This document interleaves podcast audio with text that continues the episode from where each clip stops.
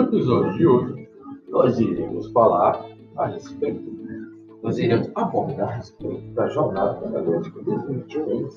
O futuro da educação começa hoje e lá nós teremos alguns informes, como foi exposto da coordenadora. Em todas as aulas, ainda remotas, seguiremos a carga horária normal.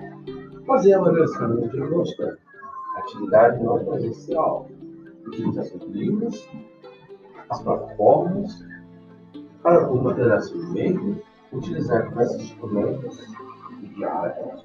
O professor também deverá gravar seus próprios vídeos, acompanhamento em tudo oposto para sanar dificuldades, trabalhar a planificação, teremos calendários específicos, preencher a ficha de verificação da aprendizagem, avaliação, preenchimento das gabinetes e projetos. Logo, logo voltaremos com mais informações. thank you